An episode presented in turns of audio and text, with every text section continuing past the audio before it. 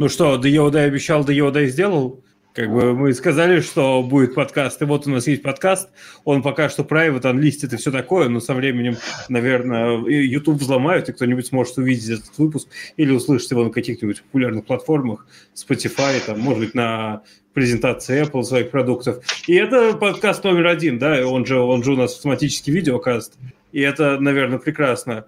Э, давайте, наверное, что ли представимся. Я представлюсь последним, а первый представится Ксюша. Всем привет, я Ксюша, я организатор метапов Day or Die, а еще я работаю инжен... дата-инженером в Dodo Brands. Миша. А теперь Миша. Да, всем привет. Я... Мы тут все вообще организаторы Day or Die, я слышу. Вот, я тоже работаю в Dodo Brands, в Dodo, Dodo Brands – солнечный бренд Dodo Engineering конкретно. Я работаю, и Ксюша. Вот, э, да, точно. работаю, да, тоже дата-инженер слэш-разработчик, слэш-девопс, там все на свете. Он еще тот человек, который поддерживает сайт дайджеста. Если вы не знаете, что такое дайджест, то зайдите на digest.deotai.org. Я опять забыл. .org, да, кажется. И посмотрите дайджест там. Э, Никита. Ну, я тоже организатор DEODA и метапа, как и все здесь э, находящиеся, и руководитель практики дата-инжиниринга в Леруа Мерлен. Э, и Даша. Ну, я просто при, присоединюсь к Мише и Ксюше, работаю в компании, может быть, сегодня на съезде ее уже переименовали, я не смотрела, вот до этого называлась Дода Пицца. Ну, а меня зовут Паша, я бездельничаю в компании JetBrains, как видите, занимаюсь подкастами в рабочее время и вообще странные, стран, странными другими занятиями, пишу статейки, ну и, в общем, болтаю на всяких докладиках. Ничего интересного. Ну да, я формально тоже организатор DEODAI, случайно меня согласились взять. И как вы, наверное, догадались, дайджест и подкаст не просто так появились совсем недалеко друг от друга во времени. Мы решили, что подкаст – это хороший способ обсудить дайджест для ленивых. Вот, мы каждые две недели публикуем дайджест, его никто не читает, потому что нужно погружаться, читать, тратить много времени. Мы решили, окей, давайте сделаем как бы сложную работу за них. Вот у них нет времени, у нас время есть, и мы возьмем и обсудим какую-нибудь статью из нашего дайджеста. К настоящему моменту вышло 6 дайджестов, и это значит, что мы будем обсуждать статью из шестого дайджеста. А какую статью мы будем обсуждать, ребята? Мы будем обсуждать метап по Data Quality. Это первая статья, ну, статья из дайджеста номер 6. А, это метап Data Fall Team. И на нем на самом деле есть несколько докладов, а, по-моему, около пяти. И есть еще толк, ну, всех докладчиков вместе – ребят, я не знаю, давайте начнем. Может, у а, кого-нибудь Подождите, есть... важно, важно, эта статья, она вообще, э, ну не статья, вернее, это метап, он вообще особенный, потому что это первый контрибьют в наш дайджест был, да, от а, внешнего контрибьютора, то есть не от вот этих пятерых людей, которые здесь находятся, как, по-моему, Семен Осипов, да, если я не ошибаюсь. Да, я Семен, сейчас... Семен Осипов, да. Да, да, да. Он, вероятно, вот. будет выступать на смардате, вероятно. Он планировал туда податься. Так что вот отдельное да. спасибо еще раз теперь уже голосом, а не только текст. Да, голосом, который вы Симон, вероятно, никогда не услышит, но это ничего страшного. Окей, а что за даты Quality Meetup, где он прошел, и вообще кто люди, которые там выступают? А там, кстати, выступали достаточно, ну, люди из достаточно знаменитых компаний, не то, что здесь. Вот. А, короче, на самом деле... Которые знают, как они называются. Да. Наверное, многим знакомы компании Lyft, э, Spotify, вот. Да, Shopify, Shopify, не Spotify. Ой, это тоже из- известная компания, но, но не Spotify. У меня вопрос. Лифт это те ребята, которые сделали лифт, да, придумали. Вот у меня в дома ездят, и вот они его придумали. Нет. Да-да, все правильно. другой лифт. Да, другой. Через, если через приложение можешь заказать свой лифт, то это они. Блин. Это Smart House, это прям моя тема, но нет, пока что лифт заказать через приложение не могу. Ну так вот, а я не знаю, есть какой-то особо понравившийся доклад у здесь присутствующих? Тут Ой, мне очень понравился quality метап, поэтому не у всех может быть понравившийся доклад. У меня есть понравившаяся тема, но поскольку я не читал, давайте первым будет говорить тот, кто читал. Даш. Да, мне понравился доклад про то, как а, сейчас скажу, как он точно называется, fake it till you make it. А, типа, сначала сделайте а, фейковые данные, а потом сделайте имплементацию под них. Мне кажется, очень такой а, провокационный подход.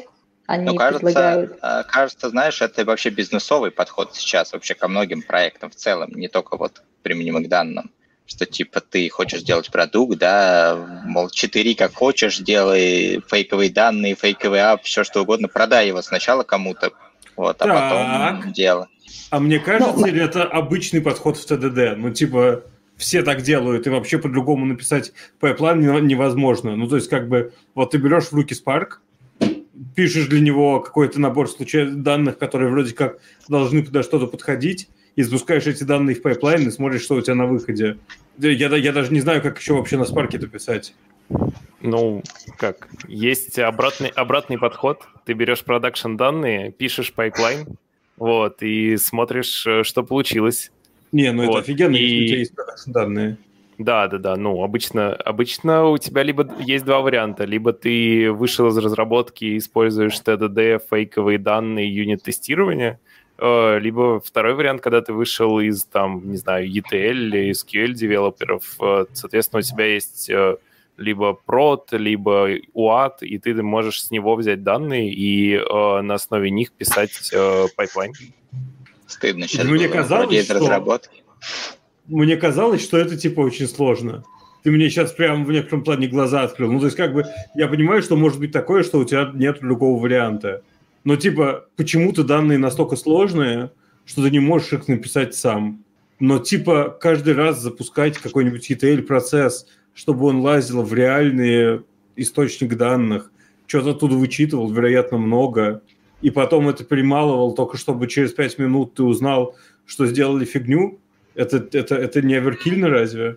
Ну, есть Это- немножко, да. Особенно если, наверное, это совсем большие ETL пайплайны с тяжелыми запросами, и там ты можешь ждать, пока вернется ответ часов 6. Но, наверное, люди не случайно сделали этот доклад про фейковые данные. А, Мне, мне кажется, возвращаясь все-таки к теме, мне кажется, это больше не на TDD по, по- по- как бы похоже, а на там, inversion of control, когда ты говоришь, что пусть клиент спроектирует тебе интерфейс, а не ты, как а, там бэкэнд, например, разработчик будешь его проектировать. Вот. Это ближе к этому, то есть они предоставляют, они говорят, ну, бизнес, давайте вы пока, типа, придумайте, спрогнозируйте там какой-нибудь а, а, ваш там вот они, они, например, рассматривают там, типа, будущий денежный Ага. поток компании, а мы на этом там соберем там всякие угловые кейсы и а, потом уже будем имплементацию делать. То есть они заставляют бизнес, насколько я поняла, да, там, а, мне кажется, проблема в этом этапе, а, что все доклады, они очень мелкие, то есть там по 9 минут где-то, 9-10 минут, и на самом деле они ядро а, своей имплементации не рассказывают. Они рассказывают идею, вот, как я поняла, идея этого доклада, что они именно заставляют бизнес предоставить им условно эти фейковые данные, да, чтобы они потом их а, смогли имплементировать и вообще понять, а сколько по времени это займет, а нужно ли это или не нужно. Вот. Вместо того, чтобы сразу бросать все ресурсы на имплементацию какого-нибудь отчета с 50 полями, которые надо из а, 100 источников собрать. Вот. А, а потом окажется то, что там нужно какое-нибудь одно поле несчастное. А вы знаете, да, что бывают такие ребята, которые называются Synthesized, Synthesized.io, которые на заказ тебе генерят данные, по сути. Ну, то есть они умеют генерировать данные под заданные тобой характеристики. Я не знаю, всякие распределения, разные типы данных, разные структуры данных и все такое. Прикиньте, из Это- этого бизнес можно построить.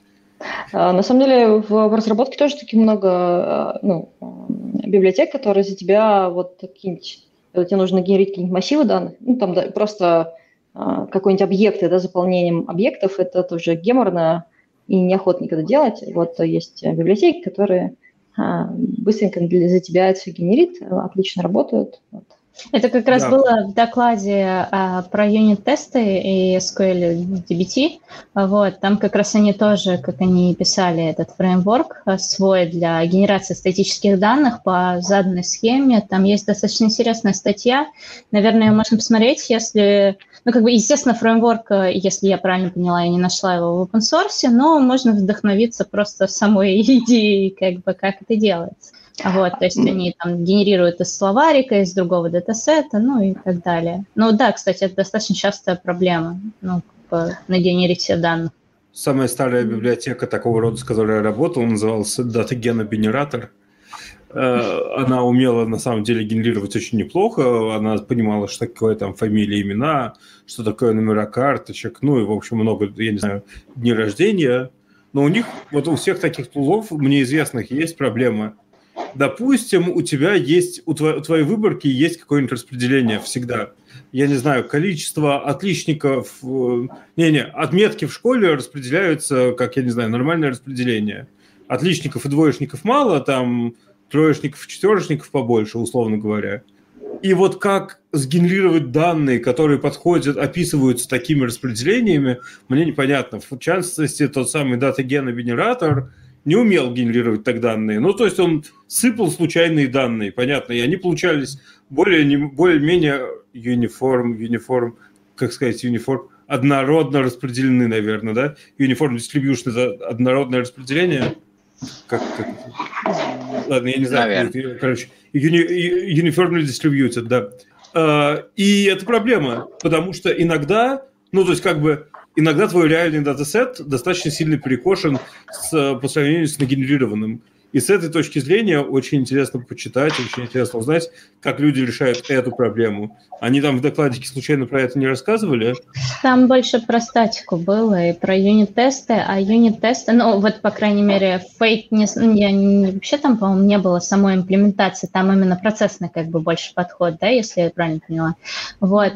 А вот как раз э, в докладике про юнит-тесты там больше, ну там типа best practices, да, по юнит-тестированию, как они пишут эти юнит-тесты, и, конечно, там не углублялись в распределение, потому что распределение это уже, а, ну, они чуть-чуть уже отходят дальше от юнит-тестов, это уже, ну, работа на масштабе. Интересно. Ну, а у них а, доклад вообще назывался типа SQL юнит-тестинга. Мне тоже понравилось, что, а, ну, вообще такая идея же есть и в DBT, там, во всех, а, что SQL, а, твои вот, а, я так понимаю, BI-инженеры, которые пишут SQL скрипты, а потом э, как бы проверяют их с помощью других глаз, это партнера или как это называется, коллеги. Вот, э, кажется, ну, нормальный подход все-таки это тоже юнит-тестировать, и вот они предлагают, мне понравилось, что просто если а, использовать там STE-шки, да, то их можно достаточно свободно мокать с помощью а, статичных данных. Вот, mm-hmm. это, по-моему, очень интересно и классно тоже. Да. Вот, то есть понятно, что какие-то, ну, то есть э, таким способом тоже можно всякие угловые кейсы, да, поймать и за имитировать. Слушай, а я так и не поняла. Они говорили, что, ну, вроде как все-таки медленновато так вот писать юнит-тесты таким образом. А, Слушай, они, по-моему, ничего не сказали. Мне вот не понравилось то, что реально они не рассказывают э, прям что-то подробно, рассказывают по 10 минут. Понятно, что там ничего не донесешь. И вот я не услышала, что она говорит про медленно. Может быть, mm-hmm. Я просто не услышала. Ну, там на самом деле самый такой более ну, раскрытый, возможно, он был раскрыт, потому что там не нужно никаких технических э, имплементаций рассказывать, и идея, в общем-то, одна. Это, наверное, доклад как раз от организатора, ну, вот как доклад, вот, э, вот такая вот минутная, э, точнее, 10-минутная такое превью, а как раз там был ну, разговор про то, а как же вы вообще решаете проблемы по поводу, ну, какие самые быстрые хаки, какие хаки по дата quality дают наибольший возврат инвестиций. А, и вот там, а, в общем-то, он долго рассказывал про все, что, что может стать причинами там некорректных данных, что вообще люди делают. И как бы мне еще понравилась очень классная подводка про то, что сравнение с ядерной энергетикой. Не в плане того, что данные у дата-инженеров – это ядерный реактор, вот, а в плане того, что в ядерной энергетике делают кучу вообще вещей вокруг, да, чтобы предотвратить аварию потому что чинить эту аварию в миллионы раз тяжелее, чем ну, ее предотвращать, даже несмотря на то, что для этого надо делать кучу исследований, обвешивать все кучами аппаратуры и так далее. Вот. И то же самое на самом деле можно сказать и про нас. То есть если... Угу. У нас есть ну, эхо раз... небольшое сейчас, на самом деле, кого-то. Да, да. Я думаю, что от меня.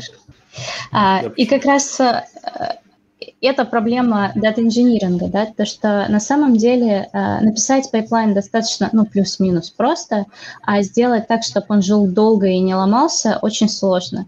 И как раз вот э, панельная дискуссия, несколько докладов во время, э, и даже на панельной дискуссии они в основном обсуждали, как же сделать так, чтобы, ну, там, из серии пайплайна, которую вы написали сегодня, дожили до завтра. Вот. И ну, тут достаточно интересная тема. Я не знаю, вам нравится сравнение с, ядерным, с ядерной энергетикой или нет? Мне очень тоже понравилось, я тоже это заметила, а, в том плане, что он сравнивал все тоже с разработкой, что, ну, в принципе, как бы этот фидбэк, а, починка, короче, в разработке, понятно, что зависит от ситуации, или это поля, все такое, и зависит от бизнеса, но на самом деле достаточно простая, достаточно простая. А если в данных, вот вспомните, мы тоже много раз обсуждали, что если, например, у тебя какой-нибудь event sourcing, который, а, которым ты своим пайплайном залил, там уже у тебя во все отчеты все разошлось, а потом, например, ребята а, обнаружили баг и апдейтили там свою таблицу, а не через event sourcing, то есть не напрямую через ивенты, да, то потом искать эту проблему очень-очень дорого по всем отчетам, ее надо посмотреть, там найти, а, и это неизвестно через сколько, какое время обнаружится, да, то есть косты, которые ты потратишь на починку, перевешивают косты, которые ты потратишь на проверку а, данных а, вот в пайплайне. То есть если ты отловишь их раньше, в пайплайн ты встроишь ассерты всякие и отловишь эти проблемы раньше, и просто не, не зальешь данные. Там еще в каком-то докладе мне очень понравилось, а, а, прям цитат там была, что опоздавшие данные лучше, чем плохие данные, то есть чем грязные данные. То есть лучше их задержать и не дать им протечь там везде в даунстрим, чем а, потом ты эту грязь будешь вымывать, как золото Кстати, вымывают. вот как раз по поводу того, а, как, по поводу обнаружения, по поводу Lineage и импактов, а, все-таки там несколько человек считали, что целесообразно, короче, знать, во-первых, откуда текут ваши данные, куда, кто ими пользуется, в какие витрины, то есть а, не пренебрегать тем, чтобы расписывать такие вещи, да, то есть не так, как у нас в суперсете, так, а что это за датасет, в каком чарте он используется, о господи, а про дашборду вообще непонятно, да, то есть вот эти вещи обязательно собирать, и, кстати, тут такая вот прекрасная черта а, по поводу тир, а, дата-тиров, то есть это тиры датасетов, а, какие из них наиболее критичны, какие наименее, и, соответственно, какие больше, там, я не знаю, каких-то ограничений, чекапов и прочего, SLA, а, и с какими данными вообще не париться. Да, они говорят, данные между собой не равны. Вот это я тоже записала все это, да. мне кажется, уже очень классно понимать два поинта появилось, пока вы говорили. Во-первых, я хочу вернуться немножко назад к тестированию SQL. И вы как бы тестируете SQL. Эм, вы знаете про существование такой, уж такой штуки, как, например, PG-Unit? Это, короче, прям юнит-тесты для Postgres. И они в некотором плане офигенные. Ну, в смысле, это работает очень просто. Они тебе создают сколько-то новых э, храним, хранимочек, которые можно... Ну, функции, на самом деле. Это один экстеншн, который дает тебе кучу функций, которые дают делать всякие ассерты на своих вызовах и так далее. И когда мы говорим про чистый SQL с ним, ну, раньше всегда говорили, что нельзя писать логику в базе данных, потому что она не тестируется. Ну, мне так говорили, когда я был маленьким. Потом я узнал про случай Lingua который сделал всю логику в базе данных, и я думаю, ну, окей, я... на самом деле, почему нет? То есть, как бы, если руки на месте, кажется, все можно. И я думаю, что инструменты типа PGUnit существуют не только для Postgres, а для примерно всего на свете, и может быть их удобно, и может быть это кому-то поможет построить свою систему качества. Во-вторых, э, я хотел сказать насчет отсеивания некачественных данных по дороге в пайплайн. Но у нас же вроде бы примерно для этого есть всякие штуки типа Deequ, да? Ну, как бы, окей, Deequ, оно такое очень привязанное к спарку, но по большому счету ну, инструмент, э, понятно, его очень понятно, как писать. То есть вообще логику можно слизать из Deequ один к одному и проверять, какие у нас данные нормальные, какие нет, и ненормальные выкидывать из пайплайна и надеяться, что когда-нибудь доедут нормальные. Так, смотри, тут мне... Да. А, я просто хотела тут прокомментировать твое насчет Deequ и всякие data assertion, да, он, по-моему, называется, ну, много, наверное, библиотек, а, что дело-то не в библиотеке, а в самой идеологии, что как бы просто нужно осознавать это, что когда ты делаешь этот трейдов, лучше, ну, кажется, лучше сделать его в пользу опоздавших данных, чем плохих данных. И, ну, понятно. А дальше техническая имплементация может быть абсолютно любой, кажется. Да, но я, с другой стороны, вспоминаю твой доклад на последнем этапе про опаздывающие данные и понимаю, что, ну, ты вообще-то говоря, не можешь ждать данных бесконечно, скорее всего. Нет, ну, иногда может, а тебе везет, но, как правило, ты все-таки не можешь, ты вынужден как-то ограничить. И вот на этом месте трейдов становится совсем нетривиальным. Какие нам лучше, правдоподобные, хоть и неправильные данные, или прям вообще, прям вообще не хватающий кусок данных, потому что мы не дождались, что, что оно доедет. То есть мы отфильтровали что-то потенциально полезное и не дождались чего-то. И это звучит как такой жестокий кумулятивный эффект, который сделает наш, а, а. наши репорты совсем неточными. А, вам не кажется, что здесь э, не хватает третьей составляющей? Вообще, ну вот нам дата ну вообще для чего нужно? Ну, мы хотим, чтобы бизнес в конечном итоге, да, у нас есть заказчик в бизнеса, получил какие-то данные, на которых он может делать какие-то выводы, да, если у нас там полная грязь данных, то он не может делать выводы. Но вот тот же point, который был до этого, что не все данные одинаково равны, да, он же мега важный. Мы как инженеры, да, мы перфекционисты все через одного, по крайней мере. Нам нужно, чтобы каждый вот каждый битик был правильный, точно какой он записался, такой и доехал через миллион трансформаций. Но на самом деле нужно оставлять приоритеты, потому что а, наверное, в некоторых случаях важнее быстрее доставить данные даже с грязью. В некоторых, как раз, как говорит Даша, важно лучше позже, но лучше. Потому что вопрос ожиданий бизнеса и, конечно, в итоге доверия. Смотря как, как с ним работать, что это за данные, тут не бывает абсолютно, мне кажется, одинакового решения для всего. И, скорее всего, у тебя ошибка будет всегда. Просто вопрос в размере этой ошибки. Ну да, и... и... Угу. Дальше. Я просто хотела тут добавить, что да, он тоже говорил, что а, тут если вы будете отлавать ошибку после того, как бизнес принял решение на ваших грязных данных, то там вообще сложно. Как бы тут, но, но я согласна, конечно, с тем, что нужно делать это с Мишиным поинтом, да, Ксюша? Это как раз был у них вопрос в, уже в дискашене, что как-то там ограничения против enablement, ну, enablement, не знаю, как это перевести на русский. В общем, а, и как раз был use case со стартапа, да, что парень рассказывал, вот у нас когда стартап, мы взяли данные, вылили, в общем, и пользуйся кто хочет вообще. А, но там, правда, другая была схема, что обычно на таких данных а, ты уже все, кто хочет, пользуются как хочет, строят какие угодно запросы, у тебя появляется куча каких-то новых датасетов, а, один дублирует другой, непонятно какой источник данных, и начинается вот это вот. И в итоге мы приходим к тому, кстати, к чему вот это вот вступление книг про data quality. Типа, если у вас много, много данных, и вы вообще не знаете, короче, чем пользоваться, это значит, что у вас нет данных. Если у вас много данных, но они грязные, у вас нет данных. И как бы далее по списку. А, поэтому, да, тут, наверное, важно все-таки учитывать, э, опять же, импакт, э, они говорят know your impact, э, то есть четко говорить с бизнесом. Но, опять же, если Миша говорит, что дата-инженеры очень, ну, не дата-инженеры, а разработчики очень перфекционисты, то если прийти к бизнесу и спросить, ребята, а вот представьте, мы сейчас вам выльем все данные, а там будет 10% ошибок, вам как нормально? Ну, вряд ли они скажут, э, да нет, нам сойдет. Они скажут, идите чините.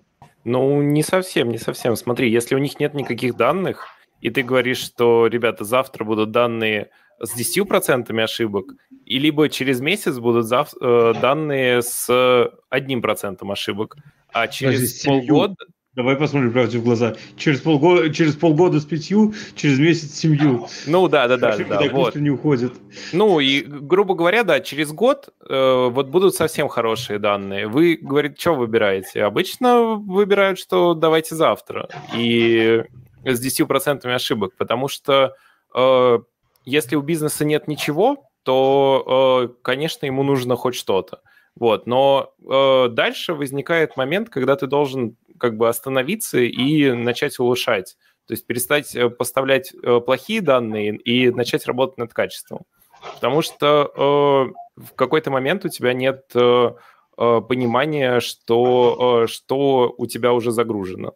Вот. И, какие, и, какие, и какие данные, как ты говоришь, вот у тебя слишком много данных, и какие данные ты загрузил, уже никто не понимает, слишком много датасетов. Вот, тогда, тогда нужно остановиться, как бы бизнесу уже показано, что, что ты можешь на основе этих данных построить, и после этого можешь делать качественный, хороший pipeline.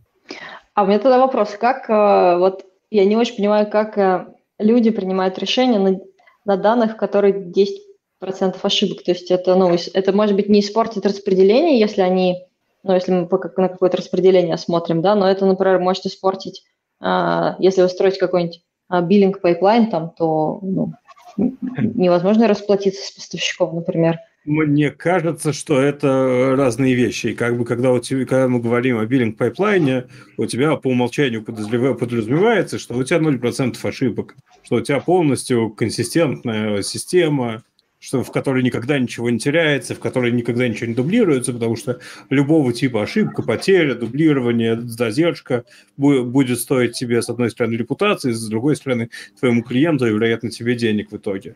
Поэтому, мне кажется, такие системы вообще чуть-чуть иначе строят.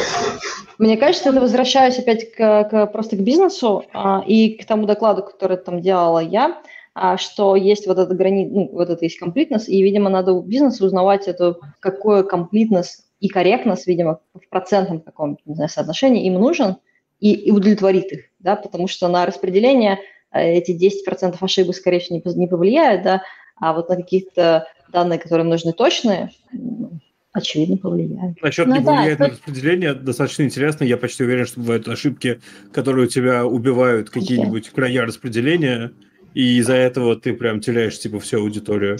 Например. Я тоже сказала, что скорее всего в плане. Так я как раз оставила. Короче, лучше кажется, что до того, как мы начинаем выгружать, ну, просто я помню типичная задача на выгрузку чего-то, но нам нужно приблизительно вот это там как-то вот. Потом выгружаешь, кажется, что там нужно еще вот это, и вообще еще захватить еще лет семь назад. То есть э, вот эти вот вопросы, э, их надо решать до и где-то фиксировать, да, и желательно еще записывать, кто на это смотрит, и сразу оговаривать. Как раз э, я словился на мысли, что когда задавала вопрос, вот этот, что типа мы сделаем 10% неправильных данных, да, э, надо знать, что мы вообще сделаем эти 10% неправильных данных, то есть э, надо оговаривать все до и при, ну, как бы предполагать, что у нас будет какая-то неточность тоже до, чтобы как бы заказчик был, ну, как бы в курсе того, что его ждет. Вот. И кроме этого, все-таки вот этот lineage, о котором они говорят, становится прям вот краеугольным камнем. Э, с помощью него тогда проще договариваться с разработчиками, потому что ты скажешь, что, ребята, нельзя ломать базу данных, потому что вот это идет сюда, вот это сюда, а это идет там нашему SEO на монитор, короче. Делать так не нужно. Вот. Ему надо фейк данные, как бы мы же знаем это все. Мне кажется, кстати, Но, я, кстати, еще, извини, еще, Ой, да. извини, Паш, можно я еще быстро добавлю Ксюш? Мне кажется, вот тот, тот, тот же point, а, что мне кажется, еще надо уметь считать вообще-то этот процент ошибок-то. То есть это же, ты можешь сказать, ну да, 10% ошибок, если не умеешь считать, ну как бы вся твоя идея, она развалится в глазах бизнеса. С 10% да, точностью скажу, что мы 10% данных потеряем, да? Да, да, да. Это очень точно попало в то, что я хотел сказать. Я хотел сказать, что вообще идея о том, что мы знаем свой процент ошибок, с моей точки зрения, уже пипец какая утопичная. Потому что обычно мы фигачим pipeline, ну и он как-то работает, и на нем принимаются какие-то решения, и вообще никто в душе не чает, правда ли там есть ошибки, или сколько этих ошибок, если там верные данные вообще. Не, ну, обычно же как рассуждает бизнес? Ну, мы вроде пока не разорились на этом эксперименте. Нет, ну Но круто, мне... конечно, если pipeline деньги приносит напрямую. Но я такого, честно говоря, не видел. Я видел такое, что типа модель рекомендаций приносит деньги. Вот как бы у тебя рекомендуются какие-то товары людям, и они их покупают, и ну это понятная прибыль. Но тут прям тут же вообще не оценишь, сколько ты попал правильно. Это у тебя поганая модель рекомендаций или люди такие плохие, что из твоей, по твоей хорошей модели рекомендаций не покупают, потому что ничего, кроме того, что они себя в списке написали перед походом в магазин, им на самом деле не нужно. Ну, Поэтому, слушай, мне тут... кажется, можно протестировать только, только очень простые штуки вообще, нет? Ну, опять же, когда мы э, вообще, в принципе, когда идет разговор о data quality, опять же, за все смешанные идеи про перфекционизм, тут не нужно как бы действительно упарываться. И мне понравилось то, что он всегда задавал вопрос именно типа по поводу ROI, по поводу именно того, что дает больше возврат инвестиций. И тут, в общем-то, все согласились с тем, что больший возврат инвестиций дает четко выстроенный процесс change management. То есть э, даже не то, что ты сидишь и проверяешь каждый типа ассерт, а то, что хотя бы ты доставляешь до прода, уже протестил, оно не сломается завтра, да, то есть, э, э, я не знаю, ребята говорили, вот strict схема evaluation, например, да, когда мы работаем с ивентами, там, это процесс нормальной миграции баз, это процессы, построенные там на том, что мы сохраняем все в source контроле, причем они говорят не только да, о наших data пайплайнах, они говорят и об отчетах, они говорят о том, что есть в BI тулах, то есть даже это должно быть под source контролем. А, то есть э, как бы и плюс процесс с пиарами и там валидация, вот то, что дальше, помнишь, ты говорила как раз вот в этом докладе по SQL Unit Testing, да, что кросс-ревью должен быть, да, и это вот те вещи, которые дают, дают вот наибольший импакт. Вот как будто вот их не было, а вот теперь они есть, вот это импакт, да, а все остальное это вот как раз те 20, может быть, процентов, которые вот уже еще улучшают процесс, который уже неплох. Слушайте, я, я хотел еще про Lineage спросить. Вот вы же упоминали Lineage данных сколько-то раз. И как бы это очень круто звучит, что мы вроде как хотим знать, что у нас откуда берется хотя бы, да? В идеале mm-hmm. еще что с этим по дороге происходит. Это да, вообще да, в реальности. такая логика. То есть как бы ну... есть вообще кто-то, типа, я не знаю, кроме Airbnb, кто с помощью известных инструментов взял и сделал, чтобы это работало. Потому ну что ну, вот, вот наш подход в Ламоде к снаряду, мы потратили на него месяц, чтобы внедрить Apache Atlas. Мы внедрили Apache Atlas, это оказалось такой дикой болью, это было так тяжело поддерживать, что мы выбросили Apache Atlas и вкорячили в Airflow генерацию документации в Confluence. Типа, ты специальными аннотациями пишешь, что откуда берется и куда, и куда девается, а в Confluence это переливается в виде специальных табличек, и эту штуку реализовать оказалось проще и полезнее, чем возиться с атласом мы такие одни. А, нет, ну еще я знаю, что у JetBrains тоже ничего не получилось. JetBrains написал свой тул в, в итоге. Вот можно у Сережи Бойцова спросить, как, как это вообще. А у меня вопрос тогда, а ты не путаешь вот этот Lineage и э, всякий дата-каталог? А... В моем представлении дата-каталог это знаю. типа, может быть, и путаю, конечно. Но я, в смысле, я тот еще дата-инженер же, надо понимать. Ну и я тоже. Мне казалось, что дата-каталог это типа вот, хотя бы знать, что это знать, что у нас есть. А Lineage это вроде типа, что у нас откуда куда перетекает, нет? Ну да, граф. Да, да, да, ну, да, да, да. Я, и, да, да. Я просто подумал, что ты вот э, а, Атлас это разве не дат каталог? Может быть, я тоже путаю. Вроде нет. Ну, по крайней мере, okay. нет, ну ты мне сейчас открыл глаза. Мы просто месяц потратили на то, чтобы неправильно использовать неправильный инструмент. я не так... знаю, я не утверждаю. Слушай, это вопрос, потому что я тоже реально не знаю. Вот. А Но он Lineage то есть, как бы, формально в Атласе эта возможность есть, и как бы формально она очень простая. Ты говоришь, откуда, куда, каким образом, и Атлас тебе отображает стрелочку. У нас был такой кликстрим в Ламоде, и, значит, ну, как устроен e-commerce вообще? У тебя все начинается с кликстрима, поэтому мы заходили в Атлас, видели штуку, которая называлась, вот, специальное название для кликстрима внутреннее, и от нее, типа, 500 стрелочек удачи прочитать, как эта фигня работает. И там не очень было понятно, как что-то во что-то превращается, но был понятен какой-то порядок, что вот clickstream у нас попадает сюда, сюда, сюда, сюда, сюда, сюда, сюда, сюда, сюда, сюда, а дальше какие-то пайплайны. А еще вопрос же, ведь он же может распадаться разными колонками в разные destination. То есть он Конечно. не полностью, например, часть повалил. Это тоже отражается, да, в этом обычном типа, Да, ну то есть это, Atlas тебя отражает сущности, по сути. Это почти как ORM в некотором плане. Ну, нет, ладно, это я фигню какую-то сказал. Ну, в общем, да, он тебе отображает сущности, прям колоночки, с которыми мы куда-то попали. Вот у нас mm-hmm. на входе в кликстриме было две колоночки, ну ладно, восемь. А на выходе у нас там, я не знаю, 25 колоночек в какой-нибудь другой табличке, а в третьей табличке две колоночки. Но зато там, в этой третьей табличке, мы обогащаем кликстрим данными из какой-нибудь операционной базы данных.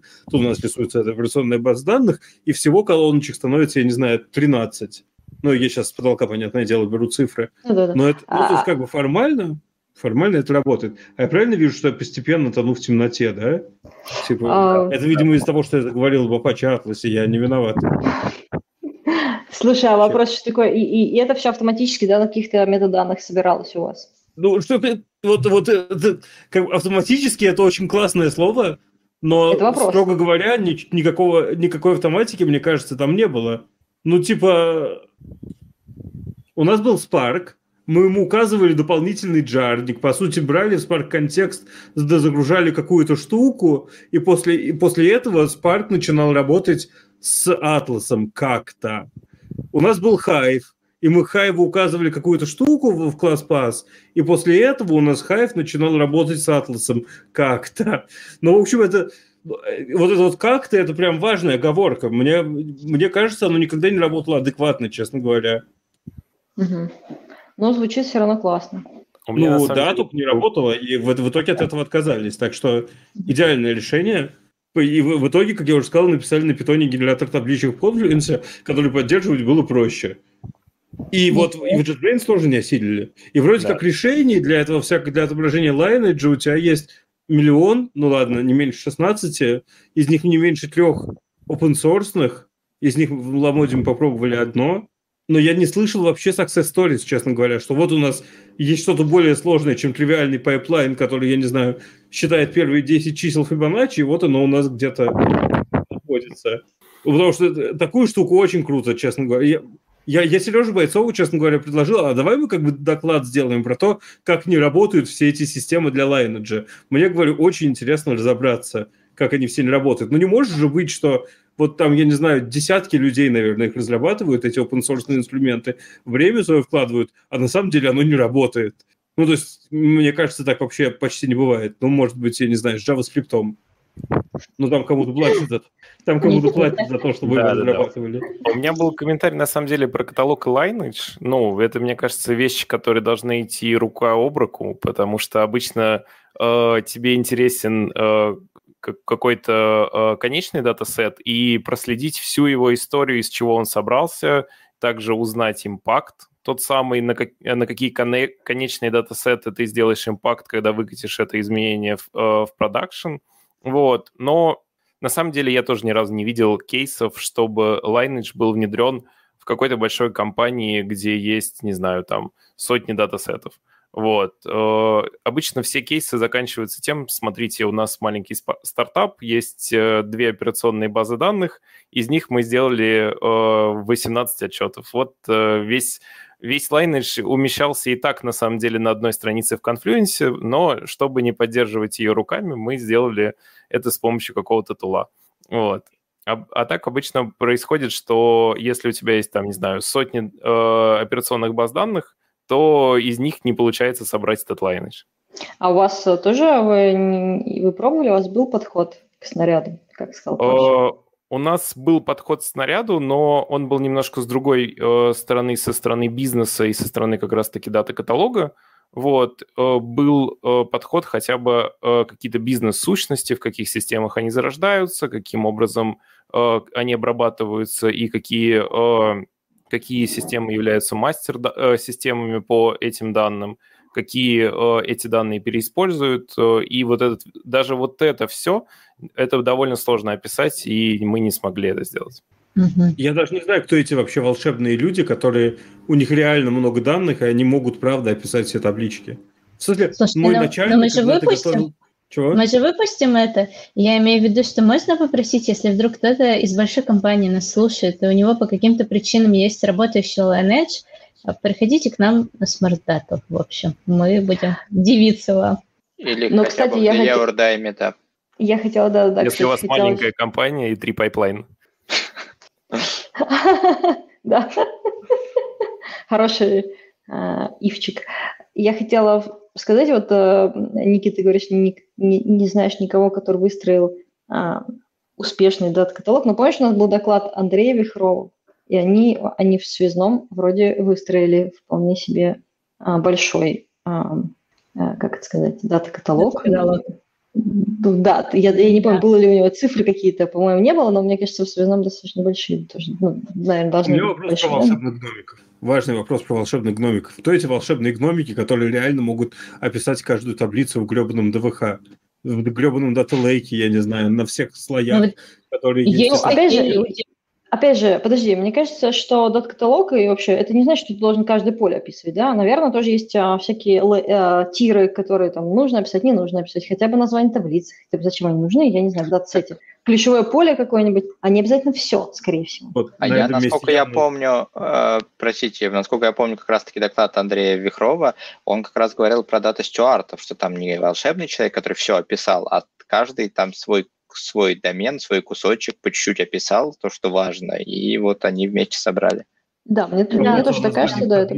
В ДВХ, сейчас, наверное, время спойлернуть, как в Ламоде называется э, хранилище кликстрима, оно называется Z-Log, как бы Happy Debugging Suckers. Я даже не знаю, почему Z. Ну ладно, почему лог, я могу догадаться, но что значит слово Z, я просто не понимаю.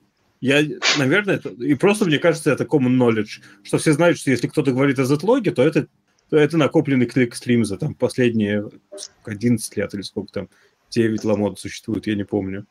Слушайте, ну тоже надо понимать, что связной там достаточно, ну хотя, мне кажется, у многих, да, большая компания, но как бы окей, э, если в связном там очень много людей, которые работают с данными, ну, наверное, им проще описать один раз все таблицы, чем 250 раз каждому, типа, дата-инженеру или кому там э, дата-аналитику писать ответ в слайке, что же значит вот это поле с перечислением, например.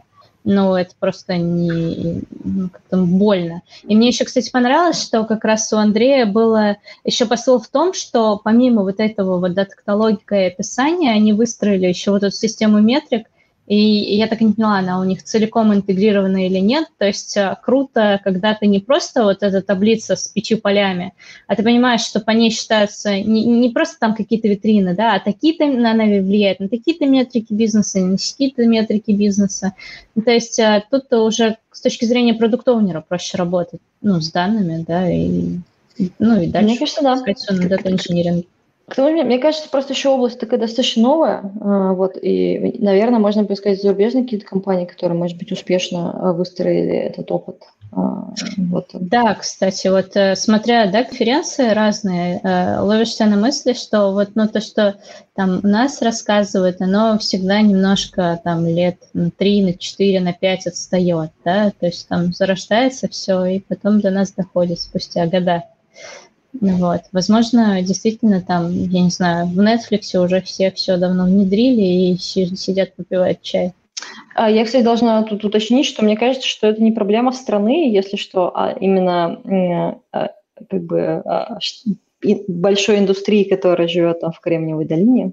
Возможно, я так думаю. А, как бы, На этом что... месте я вынужден напомнить своим дорогим кухастам, что я говорил, что обсуждение одного маленького топика – это гребаных 40 минут, мы обсуждаем, мы обсуждаем уже 45, и мы даже близко не приступили к обсуждению всего остального, что написано в статье, хотя немножечко зацепили, но вот SQL injection, injection мы не зацепили, SQL injection. И это, и это прикольно. Теперь мы знаем, что нам тут вполне весело разговаривать. К сожалению, кажется, нам постепенно части из нас пора постепенно отчаливать в собрание ПК Смардаты, чтобы вы, дорогие зрители и слушатели, могли подать свои чудесные доклады про даты-каталоги, Lineage, про то, как все делать правильно, а мы узнали от вас что-нибудь полезное. Да, мы тут три пятых из нас, то есть 60% ведущих, они в ПК Смардаты. У вас есть возможность прям практически по блату пройти. Я горячо рекомендую этот путь. Да, Если то, что Миша думает, нам. YAML конфигов, YAML конфигов. Останется с Мишей, я понял, договорились. с Мишей в следующем выпуске. В следующем выпуске мы будем обсуждать следующий дайджест. Я бы, иначе мы никогда не закончим обсуждать этот. Тут еще четыре топика в одной только, в одном только метапе. Но мы поговорили про Data Quality очень качественно. Мне нравится. Мне кажется, пора прощаться. Давайте, я не знаю, да. помашем ручками, скажем peace and love. Всем. Всем спасибо. Спасибо, что нас. Э, нажимайте подписаться. Вот где-то вот вон там, вон ставьте колокольчик, чтобы не пропускать наши новые выпуски. Я надеюсь, что наши новые выпуски будут не офлайн, а онлайн. Ну, а этот выпуск для вас будет сюрпризом. Всем спасибо и да. всем пока. Всем пока. Всем пока. Спасибо, пока.